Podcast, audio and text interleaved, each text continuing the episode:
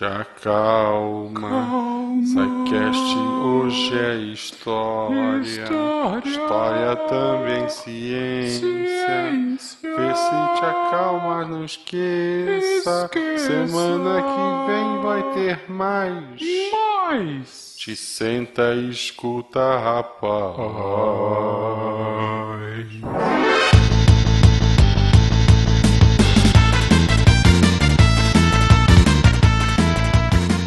pessoas, aqui é Fernando Malto Fencas, diretamente de São Paulo. E tudo que acontece uma vez pode nunca mais acontecer, mas tudo que acontece duas vezes acontecerá certamente uma terceira. Mas isso não quer dizer que a gente vai fazer um terceiro cast sobre a expansão árabe. Vai acabar nesse, espero, ou não. não faça promessas. Exatamente. Principalmente aquelas que você não pode cumprir. Exatamente. É, Sulameríndio está aí pra mostrar isso. O Amerid está aí pra provar, exatamente. Aqui é Matheus, professor bravado de Curitiba, Paraná, e o tempo não muda nada. Ele revela. Provérbio árabe. Revelar é um tipo de mudança, ou gera mudanças, né? Se não gerar mudanças, não é uma grande revelação. E Tarik, pare de problematizar tudo, cara. Por favor, cara.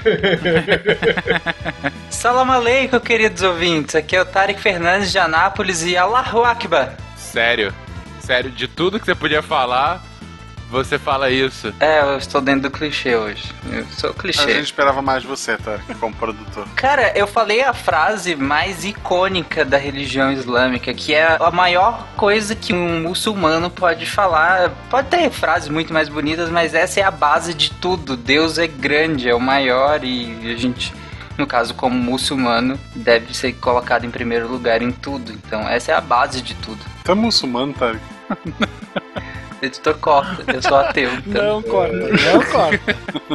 Não corta. É, né? De repente o Tarek começou a falar em Deus, cara, se converteu. O cara entra na faculdade, começa a fazer umas coisas malucas e você encontrou Allah. Encontrei Allah. Foi convencido por um amigo. Allah. Marhaban, Ismaili El Katudin Nafsi, Ismi William Spengler, Anaís Kaspar, Keifant, Anajaid Jidan. Ikiyaum Jaid. Chupa, Tarek. Tradução simultânea. Eu falei, olá, permita-me, mais ou menos, permita-me que eu me apresente. Eu me chamo William Spengler, moro em Gaspar. Como vocês estão? Eu estou muito bem. Tenham um bom dia. De Gaspar Santa Catarina, que é Marcelo Guaxinim e Aladim é Cinderela ao contrário. Puta, é, não Quê? deve ser, mas enfim, é, é. É, o Aladim é, é, Cinderela ao contrário. O Aladim, ele é o, a- o pobre, a Jasmine é a princesa, o Aladim encontra magia pra virar um príncipe e poder ficar com a princesa. Não, é Midala. Mas em vez de um sapatinho de cristal, ele tem um macaco. E um gênio azul. O macaco vira um elefante, por sinal. O gênio é a fada madrinha. Ah, entendi. Ai, Muito mais legal, inclusive, que canta. Muito mais legal. Você está ouvindo o SciCast, porque a ciência tem que ser divertida. Bem-vindos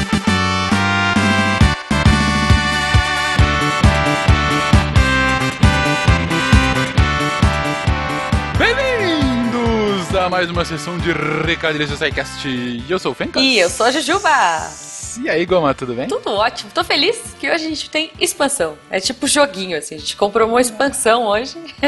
Quase um upgrade É tipo um Civilization. Assim, sei lá, você comprou, eh, compramos mais um pedacinho aí. Tô curiosa pra ouvir esse episódio. Exatamente.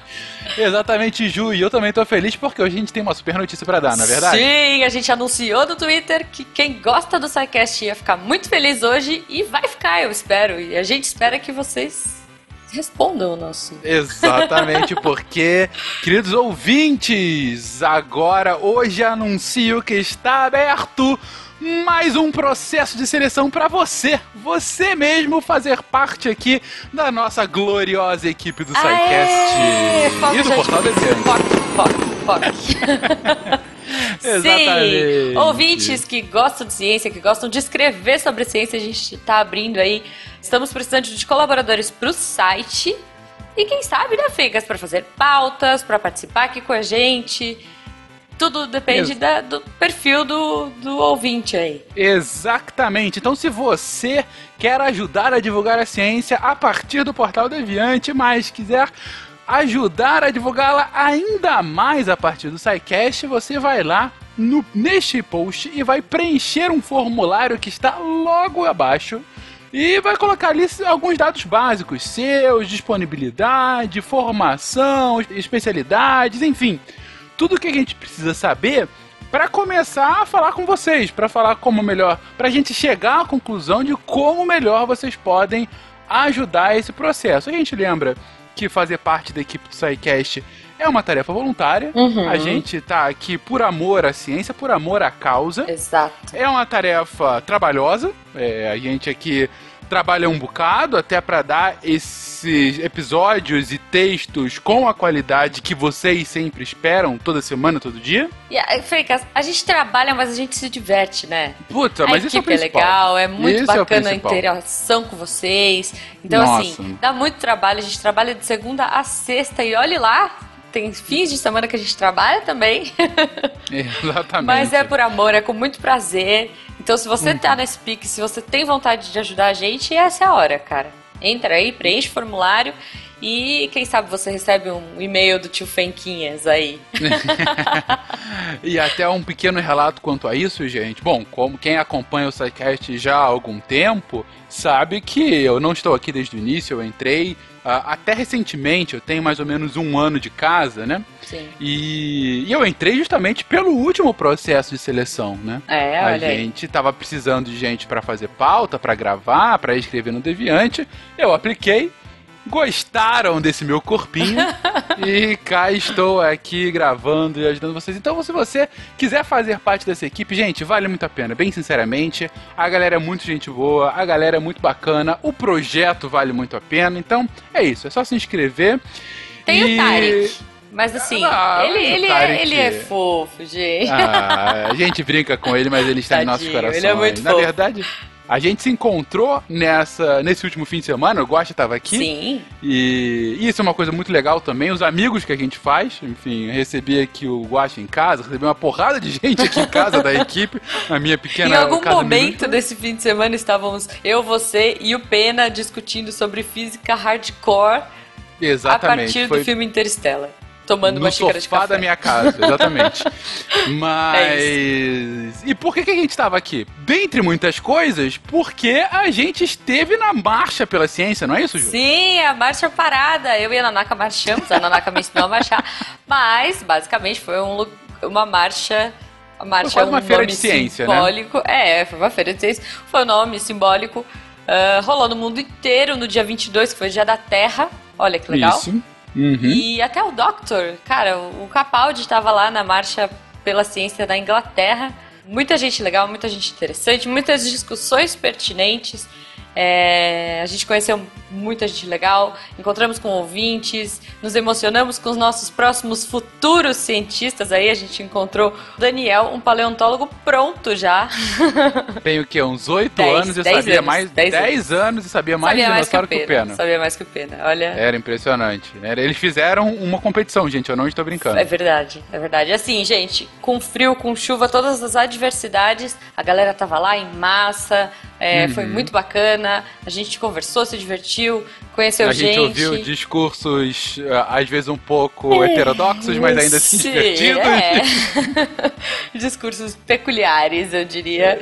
É, Ainda não entendi onde aquele cara quis chegar em Canaã, mas. Ou que a floresta amazônica é a bomba atômica brasileira, mas tudo bem. É, detalhes, deve ter detalhes. alguma coisas coisa a se melhorarem pro ano que vem, porque a gente espera que seja uma coisa anual, a gente espera que seja uma coisa cada vez maior e que cada vez mais gente participe. Obrigada pro João, que, cara, super novo, apareceu lá porque falou que ouviu o nosso recado e achou que ao invés de ficar jogando videogame em casa, ele podia ir e tentar fazer a diferença pelo país e tentar fazer a diferença pela ciência. Então, vocês fazem a diferença todos os dias. Então, assim, muito obrigada por quem foi e muito obrigada por quem vai e por quem vai continuar lutando pela ciência no Brasil, que é tão importante. Exatamente, e assim como o apoio lá foi super importante, algo que é de extrema importância para o SciCast, como a gente sempre diz, é o patronato. Sim. O patronato é aquilo que no- mantém esse projeto vivo, é aquilo que faz com que a gente continue existindo. Então você, Afrânio, e você, Rosa, Rosa, Rosa é bom. Rosa é bom. Rosa, vocês dois que estão pensando aqui, puxa, mas eu queria ajudar mais o SciCast, só que eu não gosto tanto de escrever, eu não quero fazer parte da equipe. Mas ainda assim eu quero fazer com que a ciência seja cada vez mais divertida. Como eu posso fazer? É muito simples. Entre lá no PagSeguro, no Patreon e seja você também um patrono. Ajude esse projeto a crescer cada vez mais. É isso aí. Lembrando, se você quiser mandar recadinhos, feedbacks, se você quiser anunciar aqui no SciCast, se você quiser conversar com a gente numa coisa mais privada, contato arroba e não deixem de postar aí os seus comentários no post se você quiser discutir, se você quiser trocar ideia, porque aqui é o lugar que a gente vai falar e que todos os colaboradores entram para conversar. Perfeitamente. Vamos então ver um pouquinho dos árabes se expandindo? Vamos! Eu, ele, me diz uma coisa, eles tinham tapetes voadores pra expandir? Sim, foi assim que eles chegaram mais rápido. Eu eles cruzaram o. Mediterrâneo por Eu tapete. sabia, eu sabia. Vambora. Vamos lá.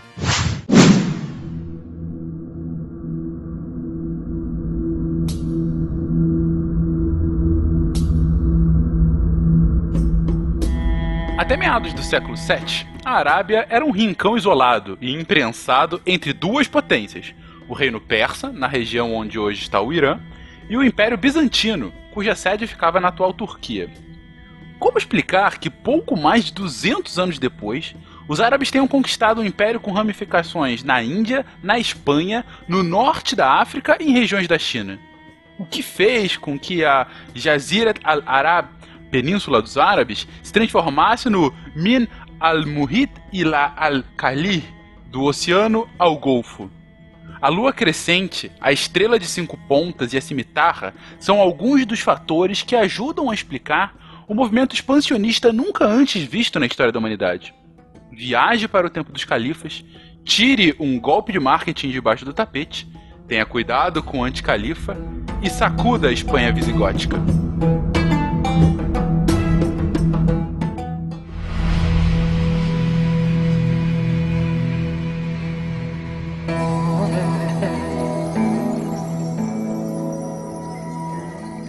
Queridos, da última vez que deixamos os povos árabes, eles tinham acabado de conhecer a religião do profeta, a religião de Muhammad.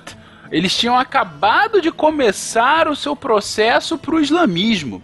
Mas vamos fazer um breve processo para recordar onde que estamos situados temporalmente no início desse episódio. Bom, estamos no ano 630 da nossa era, então não mudou muita coisa desde o último episódio que nós gravamos sobre as origens do Islã e do nosso querido amigo Muhammad. Você ainda tem o Império Bizantino e o Império Sassânida, descendente do Império Persa, ainda brigando por território na Mesopotâmia.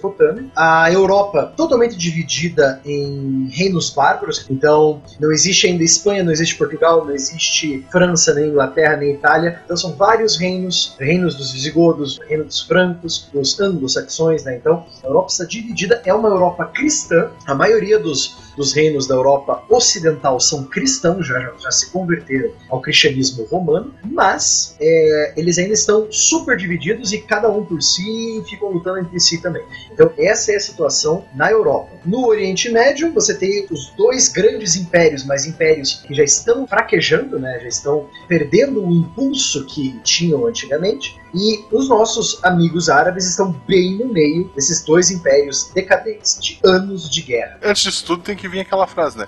Anteriormente no SciCast. Previously on SciCast.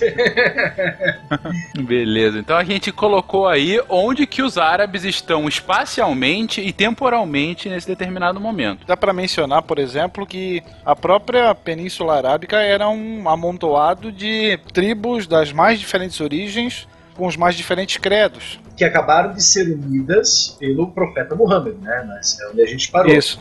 Os árabes, então, eles se uniram, fizeram lá o reino islâmico, né? Um, um califado. Então, seriam os sucessores de Maomé. Não, a gente terminou o outro, se não me engano, com a morte dele, né? Ainda não surgiu o califa propriamente dito, porque o Muhammad era considerado profeta. Então, o califa seria o segundo, né? Na linhagem. Então, ele acaba de tomar Meca, toca o horror na cidade lá, quebra todos os ídolos da Kaaba e aí proclama o Islã. Por isso que Meca também é considerada a cidade sagrada. Vai ser o ponto de irradiação do islamismo. E um dos pontos bem emblemáticos ao fim do episódio anterior foi justamente o vácuo de poder deixado pela morte do profeta, né? E aquela briga que se deu com quem que vai suceder o grande profeta de Alá, né? Quem que vai nos liderar agora, né? Como isso se assenta, então, e a gente tem de fato uma unificação em torno desse primeiro califa? Morto Mohammed, nós tínhamos um grande problema.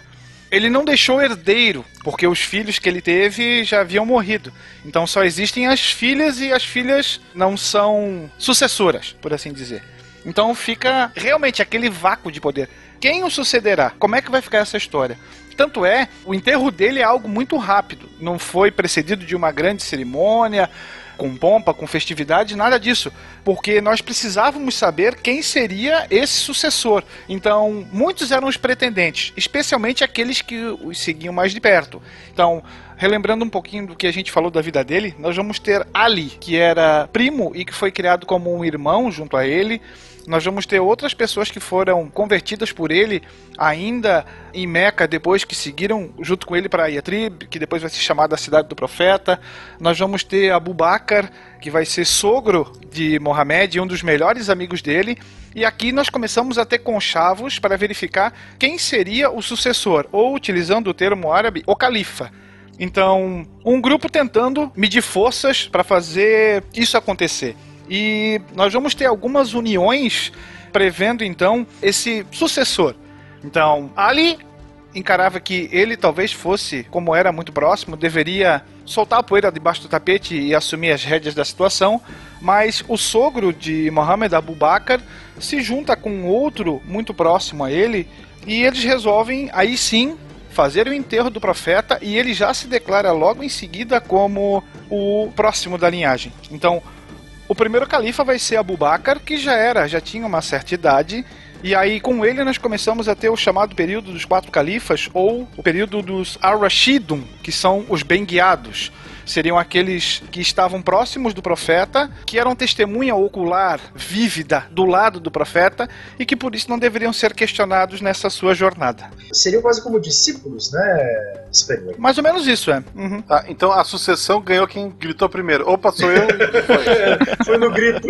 Na verdade, nós vamos ter uma união do Abu Bakr e de um outro cidadão chamado Omar que era um importante membro da sociedade coraixita, que era um grande inimigo anteriormente do islamismo, mas acabou sendo convertido em 619. Como ele era um cara muito popular, um cara de muita influência, a conversão dele acabou atraindo a conversão de uma série de pessoas, de boa parte até da população da cidade de Meca devido a isso. Então, tanto o Abu Bakr como o Omar chamaram para si a responsabilidade de governar a Arábia apoiando um ao outro. O Omar até acabou ficando mais famoso inclusive aqui no Brasil, por causa daquela música, né? Eu, você, Omar e ela, não tinha. Era isso, cada vez, né? Nós temos um outro problema decorrente desse vácuo de poder. As tribos tinham recém sido unificadas e a ausência do profeta revigorou o ânimo do separatismo novamente. Lembrar que Mohammed era um dos profetas. Existia inúmeros naquela região pregando cada um a sua, a sua interpretação. Então, morto Muhammad, nós temos uma polvorosa separatista sacudindo toda a Península Arábica. Então, o primeiro grande problema que o novo califa teria que contornar era justamente isso: impor a sua autoridade, apaziguar os beduínos e principalmente a região sul da Península Arábica. Lembrar, gente, que isso é extremamente comum para qualquer governo que seja baseado em uma pessoa. Porque a partir do momento em que um governo não tem instituições sólidas, ela se pauta em algum tipo de culto personalista, quando cai essa pessoa, você tem a ausência de uma instituição que a suceda. Então, ou você tem alguém para pegar essa imagem dele e continuar conduzindo, continuar unificando aquele povo, ou você tem esse tipo de vácuo de poder e daí potencial separação. Um exemplo que aconteceu, claro que não foi só por isso, mas um exemplo histórico aqui do Brasil foi com o fim do reinado de Pedro I. ainda que a gente tivesse uma instituição sólida de governo, aqueles nove anos entre 31 e 40, que ficou no período regencial, 1831 e 1840, foram nove anos extremamente conturbados do ponto de vista político, porque você tinha uma instituição, mas você não tinha a figura, você não tinha de fato o líder. Isso num país no século XIX, que você já tinha começado a criar bases para de fato você ter essa unificação. Imagina num povo que você tem um problema grande de comunicação, você tem disputas também políticas muito exacerbadas e ainda o ingrediente da religião aí no meio, né? Lembrar também que o Brasil, durante o período regencial da ausência aí do governante, é sacudido por vários movimentos, muitos dos quais tentam buscar a separação do país. Sim, que até continuam depois que Pedro II assume também, né? Não era meio óbvio, Sarante, se você morreu primeiro, tem que entrar o segundo.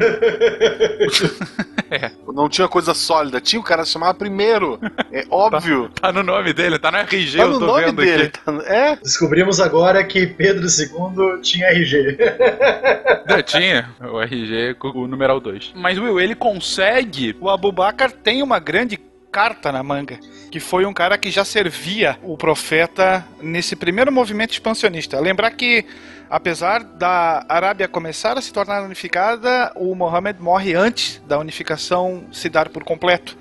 E junto com a morte ecoam esses movimentos separatistas e aí o califa passa a utilizar um grande general, nós já comentamos ele no cast passado, chamado de Khalid ibn al-Walid, que vai ganhar o singelo apelido de A Espada de Allah. É esse cara que você tem que. Quando você estiver jogando algum RPG e tiver algum cara com o nome Espada de Alá, meu filho, corre. Você é um singelo level 1, ele deve ser um level 15, assim, porra. Ele vai ganhar esse epíteto justamente pelos serviços prestados ao Islã, especialmente no primeiro califado e no segundo califado que a gente já vai falar em seguida. Abu Bakr já era um homem com uma certa idade, então ele vai ficar muito tempo no poder. Ele vai ficar basicamente apenas dois anos. E nesses dois anos a Península Arábica é unificada e pela primeira vez nós temos leis que vêm substituir tradições tribais. Então nós temos agora uma autoridade, né? Leis únicas para todos os povos da região. Então você tem uma fé una, você tem leis unas, você tem um governo uno, ou seja, você formou um Estado. Você tem um Estado, não o Estado-nação de hoje em dia, isso é um, é um, é um para outro cast. Mas você tem um país, você tem uma nação ali, a nação dos árabes, que é islâmica, fala árabe e tem um código de leis una. Então você tem aí a unidade nacional criada. E então, Fencas, aproveitando que a gente estava falando do Abu Bakr, eu lembrei lá do Civilization 4. Se você lembrar do Civilization 4, você tinha, dependendo da civilização, dois ou até três grandes líderes dessa civilização para escolher. Se eu não me engano, o Abu Bakr, ele era um desses líderes que você podia escolher. Ele tinha os sete, os bônus que ele dava em comparação aos outros líderes. Então é bem interessante você ver o Abu Bakr aparecendo na referências pop, né? Lá do Civilization 4. Você vê a importância histórica, em geral, se coloca em posições de destaque realmente no Civilization. Ok, então ele consegue a unificação, a espada de Alá é importante nessa transição.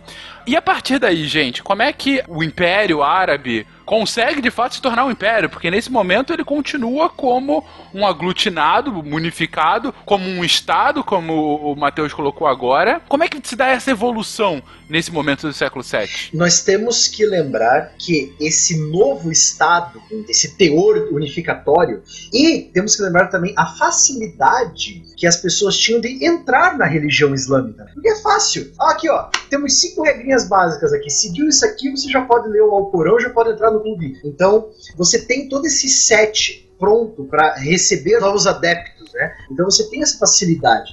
E lembre-se, esse novo Estado forte, unificado, está no meio de dois impérios antigos e fracos. Então é lógico que, bom, temos que continuar o trabalho de Muhammad, espalhar a palavra de Allah pelo mundo. Ou seja, cambada tá na hora de conquistar a terra. então começa eles comendo pelas beiradas e pegando os territórios que tanto os bizantinos quanto os sassânidas não conseguem mais manter. Aqui é interessante, eu acho que nós também comentamos no cast passado, fazer uma separação básica entre conquistas territoriais e conversão. Quando a gente está olhando para fora da península, porque num primeiro momento não interessa aos islâmicos que povos se convertam. O que eles precisam é de um império, como o Matheus comentou, de um estado. Então precisam de terras, precisam de víveres. Precisa de um income. O que seria um income? É uma renda. Eles precisam de uma renda. Isso. E todos aqueles que eram conquistados e que não se convertiam, o que vai ser uma prática muito comum, vão acabar pagando impostos para os árabes. Inclusive por isso que não tinha uma grande intolerância religiosa, né? Principalmente com os judeus da A não região. ser que você fosse politeísta, porque os povos dos chamados povos dos livros, aqueles que possuem um código básico como os cristãos, os judeus, é uma situação um pouquinho diferente. Você tinha uma quase imposição do Islã para os politeístas, isso guardadas as devidas proporções, mas Nesse primeiro momento, para os árabes, o que era interessante era a renda e não a conversão. A conversão vai vir depois. Eu tenho uma pergunta aqui, William. Aproveitando que a gente falou dessa imposição para os politeístas, eu gostaria de saber, eu realmente não sei, tô perguntando para ver se você sabe alguma coisa também, como que seria essa imposição contra os zoroastristas, porque eles estão ali do lado. Os zoroastristas ainda tinham uma tolerância em relação a eles, porque a gente sabe que o, o zoroastrismo vai ser base para o cristianismo, que vai ser base para o islamismo, bem e mal, a questão do espírito bom, a questão da criação de um deus, ainda dava assim. Pro ouvinte que não lembra, o zoroastrismo é a religião lá dos persas, dos persas antigos mesmo, não dos sassânidas. É só lembrar do nosso episódio de Pérsia, onde a gente fala do deus Ahura Mazda, que trouxe a luz para o mundo, lutava contra o mal, etc e tal. É bem interessante essa história aí do zoroastrismo. Essa era a base toda, né? Lutava contra o mal. Essa luta constante do bem contra o mal. Não, não fez um bom trabalho, né? A gente veio hoje. Manteve, né, Guaxinim? Deu, deu uma sossegada no mundo. É, por isso tu não fala mais desses zoroastristas, porque. Pelo contrário, dava certo, porque se não desse, já tinha sucumbido. Se você ainda vive, se você ainda está aqui, mesmo a luta pressupõe a vida. Então tá dando certo. Acho que ninguém engoliu isso. Súditos não muçulmanos pagavam. Aqueles que se convertiam não pagavam o imposto. Então não era interessante nesse primeiro momento uma conversão. Tanto é que ela vai demorar muito tempo.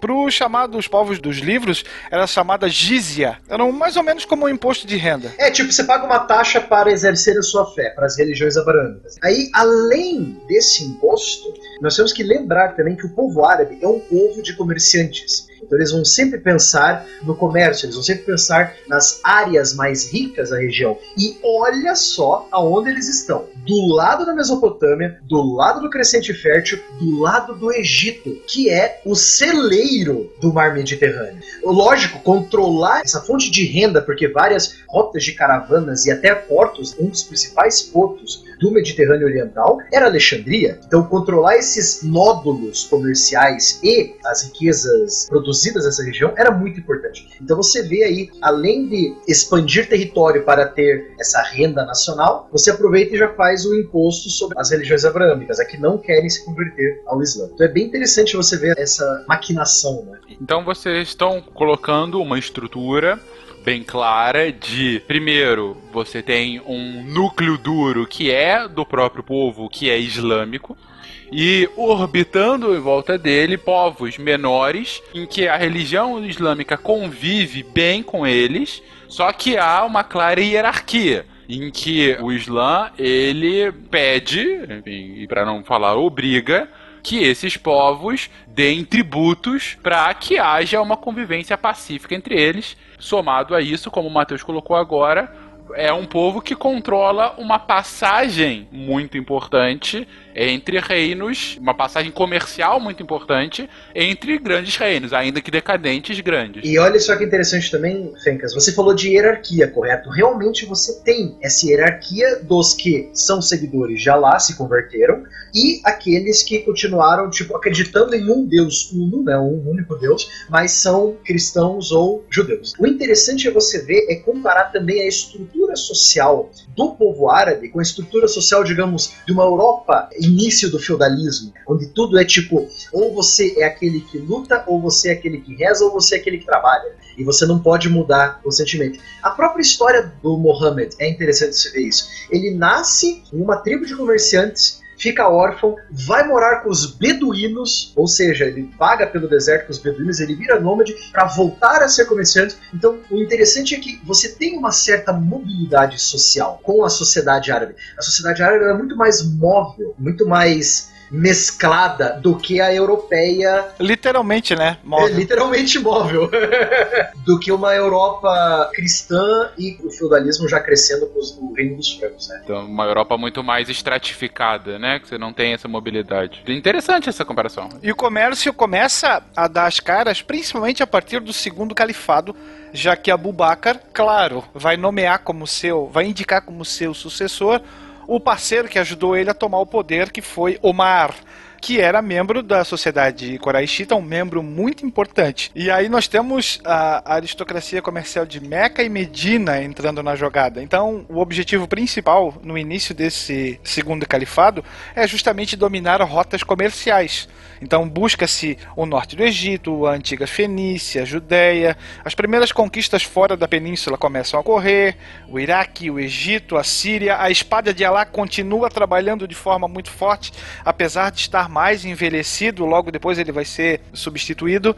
Mas aqui o comércio passa a ser o, o farol desse primeiro movimento expansionista. É interessante, Spengler, só pra falar do comércio de novo, uma dica de jogo, aquele jogo super complicado que eu falei já pra vocês aqui, os ouvintes devem, devem lembrar também, que é o Europa Universalis 4, que é um jogo que acontece de 1444 até 1821. Então ele vem desde a baixa Idade Média, né, do fim da Idade Média, a é, navegações, colonização das Américas, Guerra dos Sete Anos, tudo aquilo lá, a reforma protestante, etc e tal. Nesse jogo você tem vários modos de mapa, sabe, Guaxinim? É bem legal de dar aula com esse jogo, porque cada modo de mapa conta uma história diferente. Então, tipo, ele tem modo de desenvolvimento, quais são as províncias mais desenvolvidas. Ele tem um modo relevo, ele tem um modo político, sabe? Então você muda esses modos para você ver se o seu país está indo bem em todos, entendeu? Então é muito legal. Tem um modo, que é o modo mapa comercial do mundo, em que quando você muda ele, ele tem nós, nós de corda. Então você tem esses nódulos, esses nós de comércio, que é onde todas as rotas vão e todas as rotas saem.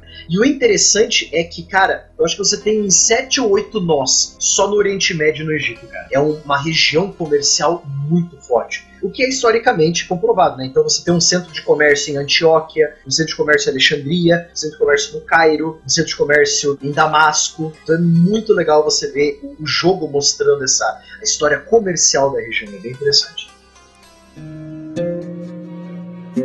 إذا رأيت نيوب الليث بارزة فلا تظنن أن الليث يبتسم e Omar ainda tem uma sacada bem interessante, junto com um quê de estratégia militar, porque ele ordena a construção de três grandes bases militares.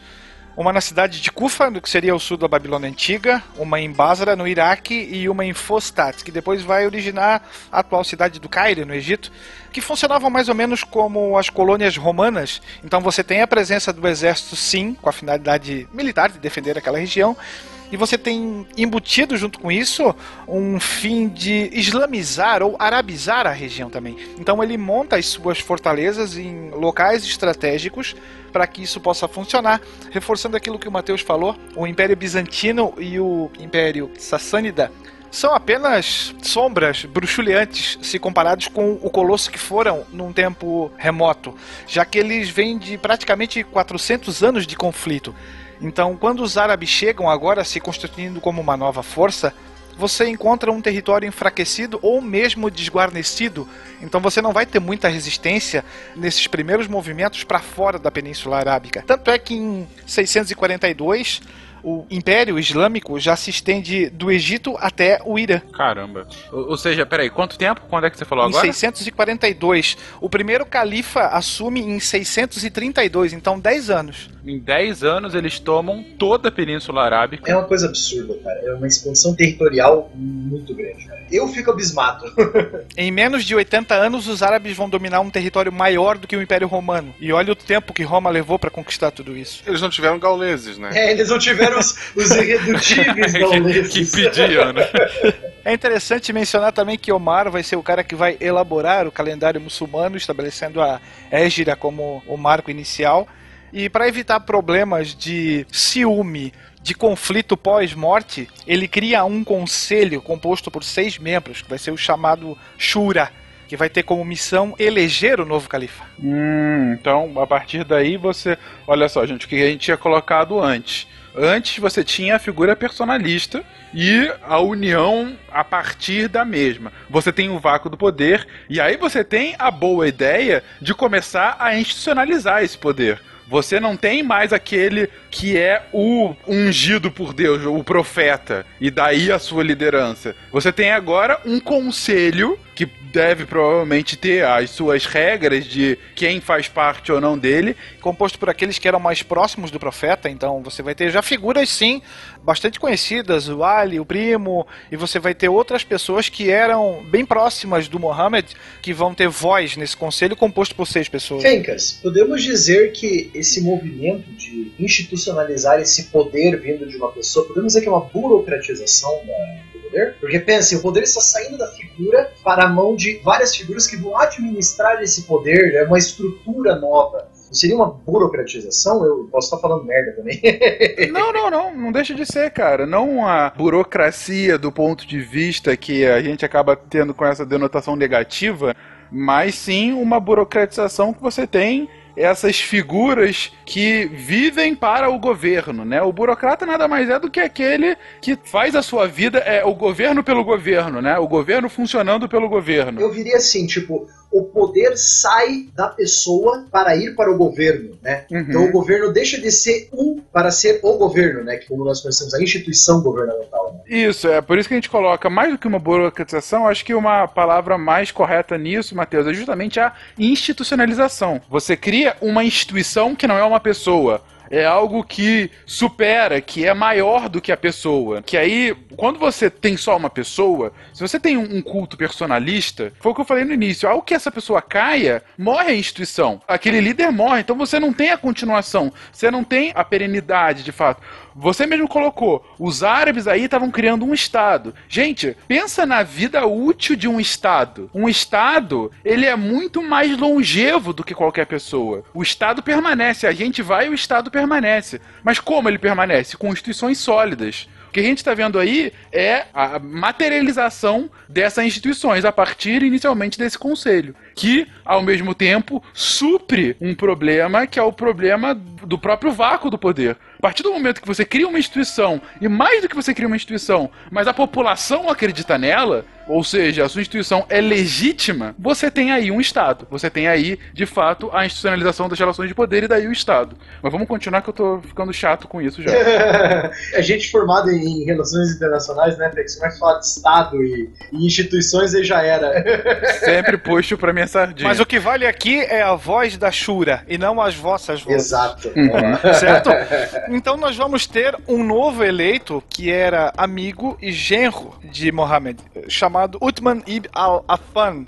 Não era uma figura famosa entre o povo, não era popular, não era um grande conquistador, não era um herói militar, mas era um importante membro da aristocracia comercial de Meca, já pertencendo a um clã que nós vamos falar muito num futuro muito próximo chamado Omíada. E com esse terceiro califa, nós vamos ter o início da expansão marítima árabe. Agora os árabes se aventuram pelos mares. E para que isso pudesse funcionar, nós vamos ter um outro cara que vai despontar com muita força durante esse período, primo do Uthman chamado Mohawiya, que vai ser governador da Síria e que vai ser o líder das esquadras árabes, dominando quase todo o Mediterrâneo Oriental. E foi ele que ensinou os cabelos a nadar. É, o, o Claro. camelo não é o, não é o navio do deserto? Vamos aplicar isso É na água do de deserto. verdade. Pois é, Um snorkel para cada um, uma máscara de mergulho. exato. Foi o Uthman que envidou os seus esforços para tentar dar um texto único para o Alcorão, já que nós temos que lembrar que Maomé não escrevia, ele falava, então ele ditava, e você começa a ter a existência de vários textos que acabam se tornando conflitantes. Isso vai fazer com que discórdias apareçam e que a própria separação religiosa, uma espécie de cisma, possa acontecer. Então ele determina que o Alcorão passe a ter um texto único, certo? Mas ele vai acabar aos poucos tendo seu filme queimado, principalmente por dois fenômenos que nós brasileiros conhecemos muito bem. Nepotismo. Acertou. Ah, acertei! Eu ia falar em piada, acertei. Só. E o esbanjamento do dinheiro público. Ah, É, história. Eu falei, o tempo não muda nada. O tempo só revela. Eu falei pra vocês. Como é bom aprender sobre o passado, ver que as coisas melhoraram. Nós tivemos uma pequena parada no movimento expansionista para tentar manter, solidificar aquilo que já havia sido conquistado. E vai ser nessa onda que nós vamos ter o nepotismo aparecendo e o esbanjamento vindo com força. E aí ele vai ter o seu filme queimado. Até porque tanto o nepotismo quanto essa torneira aberta do dinheiro acaba irradiando para as outras províncias, as populações passam a sofrer mais pressão e a insatisfação começa a aumentar. Então, nós vamos ter alguns membros da oposição que, inclusive, eram membros da Shura. Ali, o primo de Mohammed, aquele que era considerado o melhor amigo, Al-Zubair e Talha, que eram também membros da Shura, além de Aisha, filha de Abu Bakr, o primeiro califa, e a principal esposa do profeta, que caem matando em cima dele. Começam a dizer, ô, aquela história, isso é um absurdo, isso não se faz. É um né? absurdo, não sei É. o que, não sei o que lá. E o problema do nepotismo acaba ser, servindo de exemplo para a gente entender uma manobra que foi feita. Em 655 nós tínhamos um governador no Egito chamado Amr, e ele é deposto pelo califa que colocou um passa dele lá. Esse cara fica possesso, junto os seus soldados e tenta depor o califa, mas ele não consegue. Até porque o califa vai pedir ajuda para o novo governante do Egito. E o que, que esse novo governante do Egito faz? Mata um dos principais generais do Amr. E isso pegou muito mal na tropa.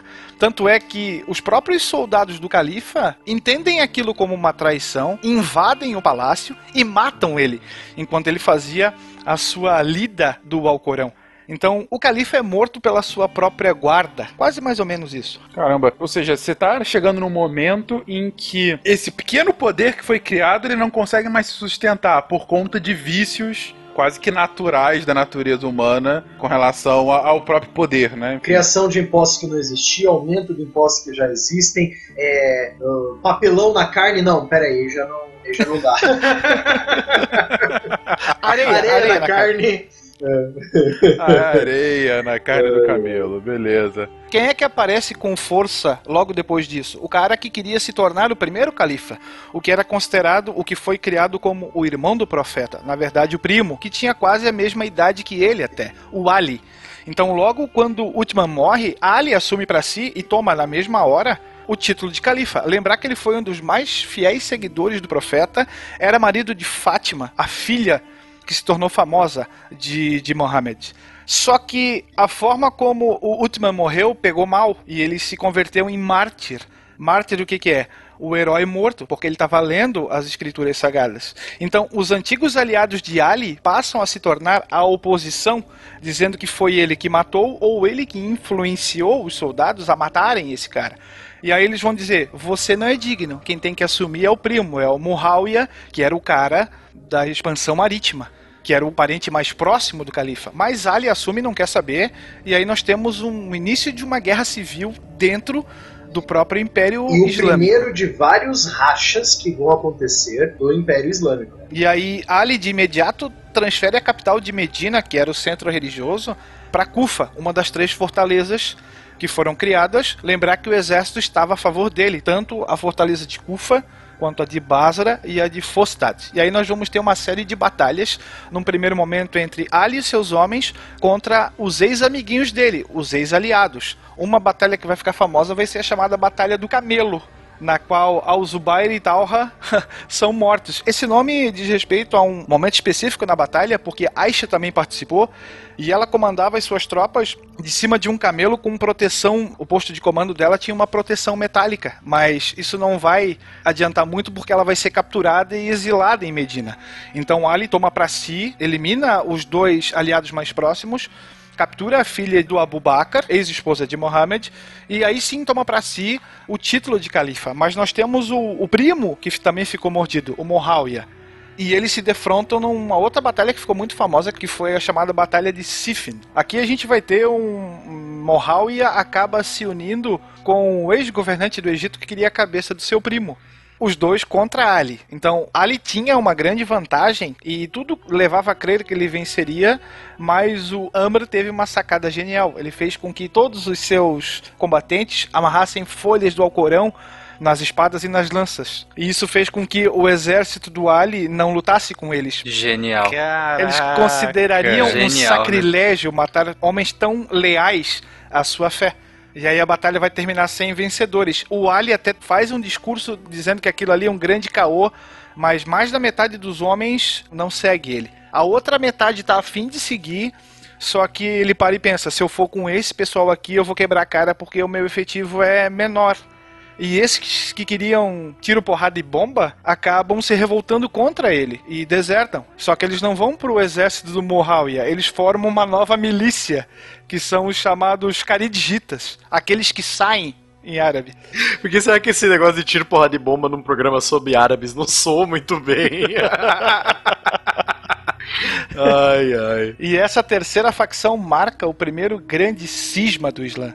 E aí, agora nós temos um novo inimigo, nós temos um novo player na jogada, que são os Caridigitas. Ali vai ficar batendo cabeça com esses caras.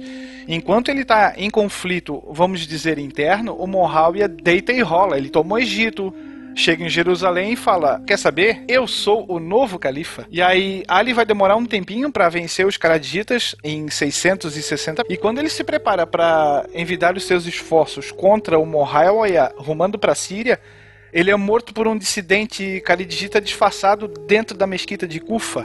E aí nós temos Ali morto, o califa, o que se intitulou califa, e aí as porteiras pro Moháwia ficam escancaradas e ele deita e rola. Cara, como não fizeram novela ainda dessa história? Sério. Estavam Né? Tá- ocupados tá com bom clones demais, no é. Marrocos. Estavam no lugar errado. Vai ver a Glória Pérez ainda não leu. Deve a hora que ela esse. ouvir esse cast vai sair algo épico. Anota aí. Vai, vai. Tá, tá, tá Você excelente. Glória Pérez, beijo. Ali, com a morte de Ali, nós temos o fim do governo dos Al-Rashidun, dos primeiros quatro califas, os caras que seguiram o Mohammed. E aí, agora com Moháwia, nós vamos ter o início do chamado Califado Omíada, que vai durar de 661 até o ano 750, com um pouco mais de 10 califas nesse período. Esse, esse deu mais certo. Deu mais certo, mas com uma taxa de mortalidade do califa que é foda, hein? Isso aí é 10 anos em média pra, pra cada califa. Não, né? não foi taxa de mortalidade, não. Foi impeachment. Mas então, olha só, olha só. Assassinato, eu já falei várias vezes. Nesse tempo, assassinato é morte natural. É um bom ponto.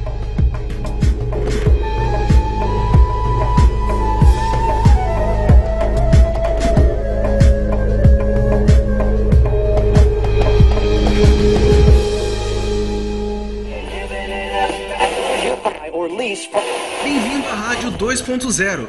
Monetize conteúdo em áudio, anuncie, ouça, presencie o nascimento de um mundo feito de som. cloudradio.com.br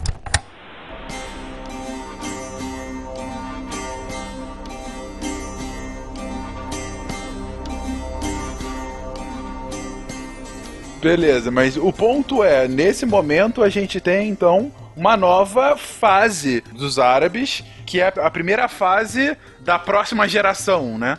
Da geração que não viveu com o profeta. Isso, ela é centrada em uma dinastia. Em vez de serem seguidores, entre aspas, apóstolos de Mohammed, seguidores diretos de Mohammed, agora você tem todo o poder do Islã e o poder governamental na mão de uma dinastia, a dinastia dos Omíadas, que não eram nem parentes de Mohammed, eles eram só um, um clã poderoso no meio. Não, os que venceram, basicamente, né? Os que venceram, sim. O clã do Muawiyah. Entenda-se de uma mesma família, né? Uma mesma família, beleza. O, o ponto é, eles conseguem essa vitória e a partir daí eles conseguem a unificação novamente do, do povo árabe? Então, foi durante o governo Omida que, além de conseguir a unidade nacional novamente, eles conseguiram retomar a expansão árabe. Então, além de organizar a casa, eles foram atrás de mais terras e mais ouro e mais recursos para esse novo império. Em 711, houve uma invasão da Europa por um exército muçulmano formado em sua maioria, assim, sua maioria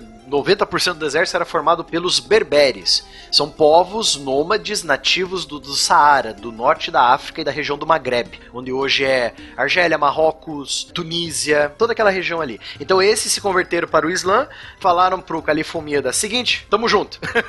vamos expandir a fé de, de Mohammed e vamos aproveitar e conquistar terras. Então eles invadem a Europa pelo estreito mais curto, que é o Estreito de Gibraltar. Então eles invadem o que hoje é a Espanha e Portugal. Ou Gibraltaric. Gibraltaric. É. Depois, nós vamos chegar lá. É sério? Nós vamos chegar lá. Vamos chegar lá, vamos chegar lá. Então, eles invadem a Europa, que, lembrando os ouvintes, a Europa era uma bagunça de reinos bárbaros, e eles não iam ter condição nenhuma de aguentar uma expansão islâmica como nós estamos vendo hoje. Se nem o Império Bizantino e o Império Sassânida aguentaram essa expansão, quiçá os reinos bárbaros que substituíram Roma, né? Então, saindo da Europa Ocidental, vamos pra Europa Oriental, Constantinopla. Bom, antes da gente falar de Constantinopla, nós temos que lembrar que Muawiyah, o primeiro do califado omíada, foi o mais revolucionário califa desde Mohammed.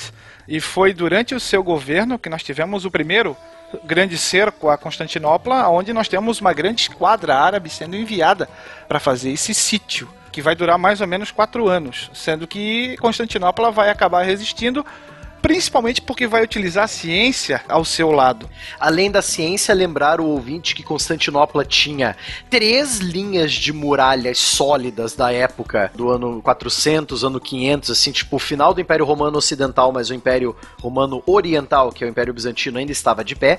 E eles tinham também um mecanismo de defesa do Estreito de Bósforos, que era a grande corrente. Então eles levantavam uma corrente de ferro que impedia qualquer navio de passar pelo estreito. Então você tranca a cidade por terra e por mar, né? Então, além da ciência e da tecnologia que eles tinham nessa época, também salvou a Eu cidade. já vi uma grande corrente sendo usada na guerra também.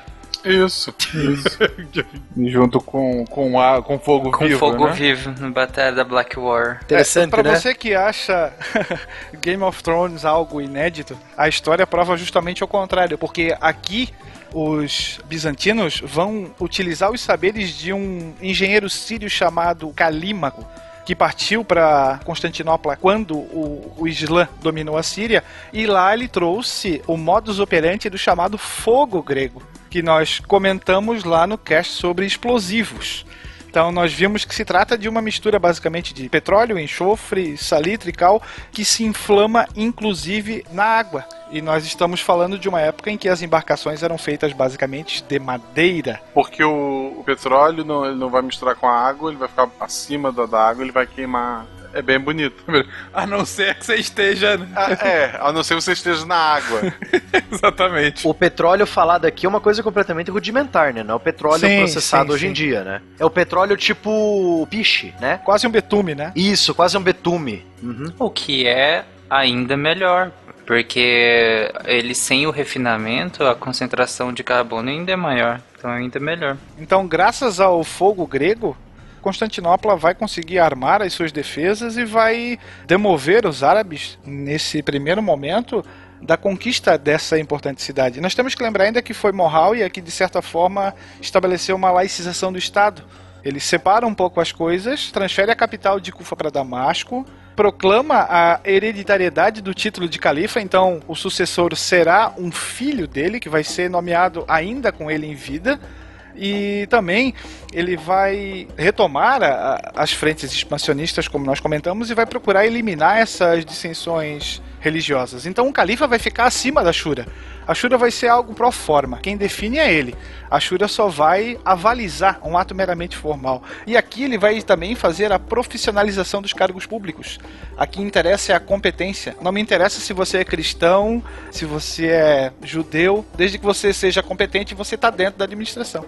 Meritocracia É. dos árabes. Olha só. Muito bem. Ainda bem que é uma discussão que a gente não trava hoje no Brasil. Vamos lá, continuando. Mas o que, que ele faz de, de engenhoso pra Constantinopla, Will? ele vai acabar, de certa forma, selando um pequeno período de paz entre árabes e bizantinos, porque Bizâncio já vinha numa, de certa forma, já vinha numa draga crescente. E essa defesa que vai ser montada nesses últimos quatro anos vai consumir quase todos os recursos da cidade. E a esquadra árabe não vai apostar numa nova investida porque tem um pressentimento que vai quebrar a cara se continuar ali. Não são quatro dias nem quatro meses. São quatro anos, isso é muito tempo fora da sua terra, em combate quase que iminente. É, é a tentativa e o erro. Chega uma hora que enche o saco, né? Sim. Outra coisa também, além disso, pro ouvinte entender, Bizâncio é tipo aquela série que tá correndo há muito tempo, Supernatural, e que se recusa a morrer, sabe? Uma coisa assim. Bizâncio era isso. Aí, antes dos árabes se retirarem, né? Eles viram e falam assim: I'll be back with guns. Logo quando ele morre, o filho assume, que já tinha sido. O filho mais velho assume Yazid como o novo califa. Só que aqui nós vamos ter a prole do Ali, que já tinha sido morto antes, colocando a cabeça para fora e gritando, principalmente o filho mais novo, chamado Hussein, que tem alguns aliados que se recusam a aceitar o filho do Muawiyah como esse novo califa. E ele tem um apoio do exército. Então, nós começamos a ter um período onde novamente nós vamos ter uma guerra interna. E aí ambos vão se dizer califas. E aí nós vamos ter o que eu gosto de depois de o Hussein vai morrer logo quando ele parte na tentativa de buscar homens, ele é emboscado e morto. E aí o seu principal aliado, Al-Zubair, faz essas vezes e lidera a tropa. Quando eu costumo estudar o Império Árabe, eu falo que nós temos um califa e nós vamos ter agora um outro cara que também vai se proclamar como califa. Então eu chamo ele de, para ficar um negócio mais legal, anticalifa. Anticalifa, olha só. Pam, pam, pam. Você vê que a história do antipapa não é nova. Então aí o papa imitando os califas. O anticalifa vai utilizar do ódio que as minorias têm em relação ao governo omíada. Então ele vai chamar para si os xiitas. Assim, pessoal, olha só, é a terceira vez que eu falo isso, mas eu gosto muito dessa história. Xiita é a macaca do Tarzan. Você falou isso na abertura do cast de Caatinga, cara. Caatinga, assim. Eu gosto muito dessa piada. É do Bruno Mazeu, do filho dos Quanis. Xiitas eram os partidários de Ali, que foi o último dos quatro primeiros califas. Né? Então nós vamos ter os xiitas, partidários de Ali, aqueles que dizem que o califado deveria ser preenchido somente pela linhagem do Ali. Então deveriam ser somente os descendentes de Ali para que ocupassem esse posto. E nós vamos ter os sunitas, os que seguem as sunas, os que seguem o que seria o texto oficial na visão deles. Mas o que importa é que o anticalifa, o Al-Zubair, ele faz um acordo com os xiitas e com os caridigitas. Formam um mega exército. Mas aí acaba dando um arranca-rabo e esses dois grupos abandonam ele, então a força militar dele cai para menos da metade. Os sunitas eles seguem alguns textos, né, as sunas também, que em alguns momentos a letra dela é um pouco diferente do Corão de fato, raiz, né? Você tá dizendo que é o Corão Nutella? não, meu Deus, que absurdo, não. Não, é que elas partem mais é como se fossem de respostas a questionamentos, como se elas pegassem passagens da vida do profeta e até de califas e para responder questões do cotidiano, questões mais diretas do cotidiano. Não seriam em alguns momentos não é textos filosóficos ou muito abertos à interpretação. Muitas vezes são textos mais diretos de resposta a passagens do dia a dia mesmo. E olha só o problema sendo plantado. Yazid morre, assume o seu filho, Muawiyah II, tudo como devia de ser. Só que 40 dias depois, o filho dele morre também, vítima de doença. E esse cara tinha 38 anos e não tinha um herdeiro com idade necessária para assumir o trono. E agora, José? Quem é que assume? Se a gente fala de dinastia, nós temos uma sucessão familiar. O cara não tem um filho apto. Como é que fica? Então, com a morte do Muawiyah II, finalizam o braço principal do clã Mídia. E aí quem é que vai assumir? Eles chamam um membro mais velho de um outro braço chamado Marwan e ele foi nomeado califa. Só que da morte do Muawiyah II até essa nomeação levam mais de três meses. E aí o que Procó é montado. E Marwan tem mais de 70 anos já, então ele sabe que o governo dele vai ser muito curto e que os problemas vão ser muito grandes. Tanto é que ele pensa até em desistir e aceitar o anticalifa como o novo califa. Mas aí nesse meio tempo nós temos a divisão dos xiitas e dos caridigitas, que antes eram amiguinhos do anticalifa, mas que agora dão um adiós amigo e aí ele acaba se ferrando nessa história. Ou seja, um dos pontos que a gente está entendendo aqui da história é que a secessão que se dá nesse século VII dos árabes, ela tem um cunho religioso, sim, como vocês colocaram agora de interpretação dos textos, né? Enfim, ou que algumas partes que entram não. Mas uma raiz extremamente política por conta desse vácuo. Me lembra muito, acho que foi na, na vida de Brian, né? Que tem aquela um determinado momento em que o Brian diz alguma coisa, uma parte entende, ah, essa frase É, dele é, quis dizer é isso. Aí a outra parte diz: Não, não, é, ele quis dizer que. E aí, de repente, eles interpretam e começam a se odiar. Por conta disso, quando é a mesma frase, né? Uh, só que com aquele ingrediente, que na vida de Brian não se explora tanto, mas que aí é fundamental, que tudo tinha a ver com poder, como diz o House of Cards e como o Tarek gosta de lembrar, tudo é sexo, menos o sexo, sexo é poder. Me corrija se eu estiver errado, mas essa questão do, dos chiitas e dos sunitas, como o Malta falou, tem base estritamente política e, e tem sim fundamentação também no, no, texto religioso, mas mesmo por essas sucessões que aí diferenciavam entre um e outro, mas essa, essa grande dicotomia, essa grande briga, choque mesmo, é a partir do século XX, né? Não, durante a história, nós vamos ter um período a gente já tá quase acabando a dinastia Omeda, eles vão ser odiados de morte por essas minorias. Tanto é que eles vão formar, de certa forma, grupos terroristas para desestabilizar o Estado, em nome do seu credo. Poxa! Já. Já. tá muito cedo, atrasa mil anos aí. já, já sim. Tanto é que quando o novo califa assume, o filho do Marwan, que é o Abdal Malik, nós temos a seguinte situação: o império está virtualmente dividido em dois. E ele comanda o Egito e a Síria, e o anticalifa comanda a Arábia e o Iraque. Lembrar que Meca é a cidade sagrada e que todo islâmico, todo muçulmano deveria pelo menos uma vez na vida ir para lá. Só que lá nós temos a figura do anticalifa, que se fortalecia assim. E aí, como é que eu vou fazer? Como é que eu aqui na Síria vou dizer para os meus súditos que eles obrigatoriamente têm que ir para Meca e lá eles vão estar sujeitos àquela máquina de propaganda do anticalifa que vão dizer: "Ah, lá de onde vocês vêm, o governante não vale nada, assim, assim, assim". E aí, qual é a saída? Então aqui ele vai ter uma jogada de marketing genial. Ele vai se utilizar dos antigos escritos, nós sabemos, comentamos no, no cast passado, que Mohammed foi o terceiro profeta e que antes dele nós teríamos os dois primeiros, certo? Sendo o segundo era Cristo. E aí o que, que ele faz em Jerusalém? Se a cidade era sagrada para o segundo profeta, ela é sagrada também para o Mohammed. Então, por que não criar uma grande mesquita em Jerusalém para servir como estepe, para que você não precise ir para Meca? Mas se você vier aqui para Jerusalém, tá tranquilo e favorável. tá valendo.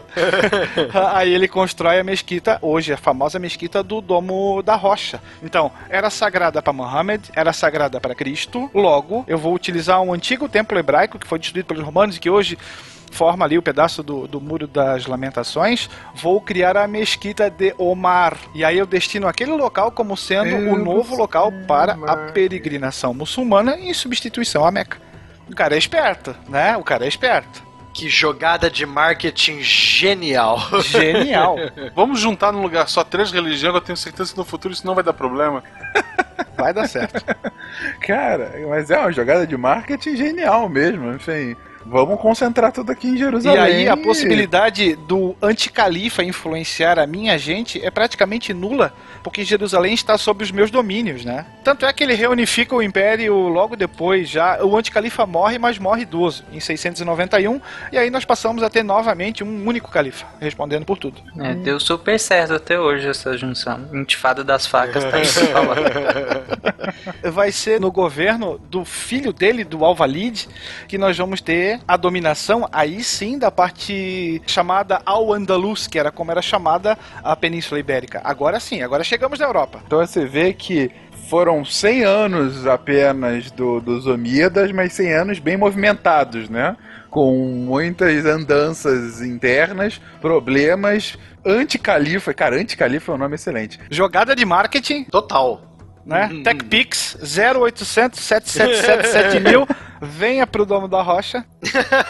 Mas chegamos então na Península Ibérica os muçulmanos invadem a Península Ibérica, em especial por conta dos berberes recém-convertidos. Que vão dar um plus muito grande nas tropas árabes. Principalmente na parte da cavalaria. Isso. Porque os berberes, por serem povos nômades, eles usavam camelos e cavalos.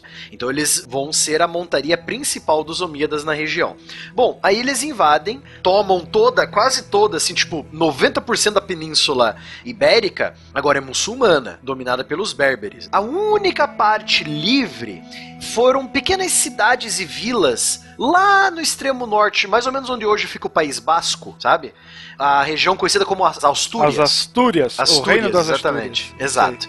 Que vai ser o único bastião católico no mar berbere muçulmano da Península Ibérica. Mas tu sabe que essa invasão vai ser, de certa forma, ajudada por uma treta familiar.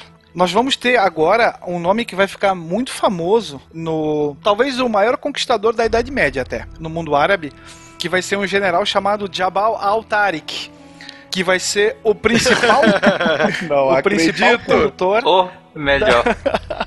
das forças árabes na região. Então, eh, você vem numa crescente dominando o norte da África, chega ali nas então chamadas colunas de Hércules, futuramente Gibraltar, você tem duas cidadezinhas ali, Tanger e Ceuta. Elas foram dominadas. O governante de Ceuta era, tinha sido, melhor dizendo, fiel ao rei visigótico espanhol. Então era a parça dele.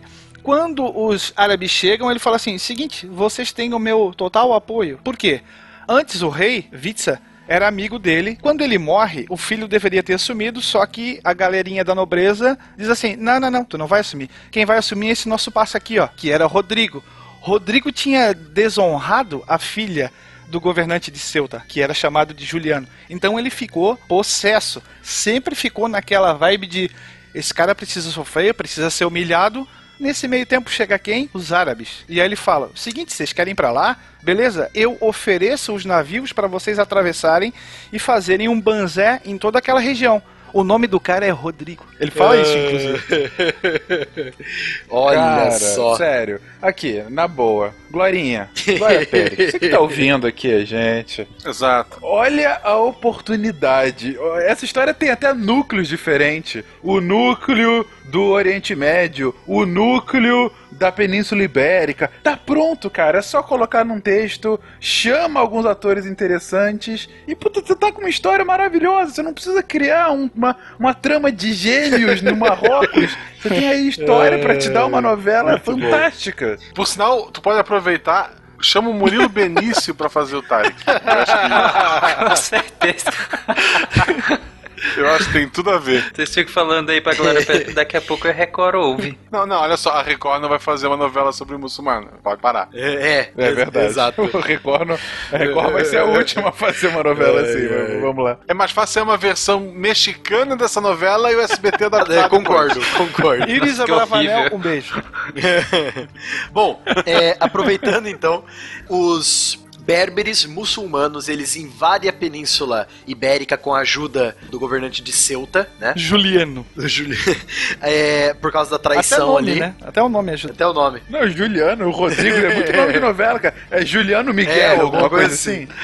Tem- Tem que ter, se for nome duplo, tu ganha ponto. É, eles não pararam nos Montes Pirineus, que é a, a divisão natural entre a Península Ibérica e o resto da Europa, né? Eles foram além. Eles viram lá pra cima e falaram: Hum, Paris é muito boa nessa época do ano. então eles marcharam, todo o exército, com unidade de infantaria, arqueiros, arqueiros a cavalo, cavaleiros em camelos armados. Então, você vai todo o exército, os camelos voadores com os jetpacks ali também, né? Vai tudo, tudo pra cima dos francos. Aí que entra outra jogada de marketing absolutamente fantástica da história, né? Mas dessa vez foi uma jogada de marketing dos franceses. Bom, tem uma cidadezinha chamada Poitiers, bem no meio da França. Poitiers, o sul da França estava completamente tipo o exército berber acabou de passar por ali, tinha sido saqueado, pegaram comida, pegaram tudo na frente. O exército franco se concentra na batalha de Poitiers.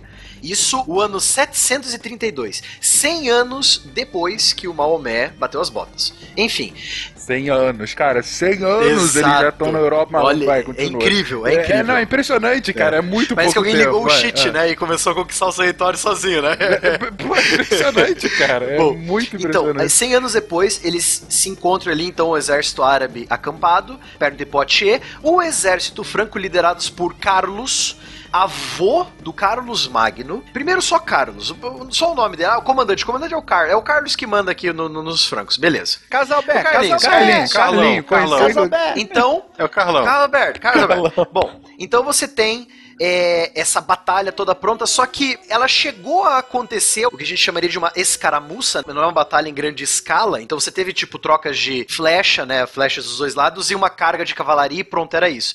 Só que no fim, a batalha, em vez dela continuar, os árabes meio que deram um WO. Eles falaram, que quer saber? Vamos voltar. Eles resolveram voltar. Tipo, deu lá uma, duas horas de trocando porrada com a espada e com o escudo lá, não quer saber, vamos voltar. Vai começar a novela, né? Vai começar. No... É, deixei o, deixei o kibe no forno.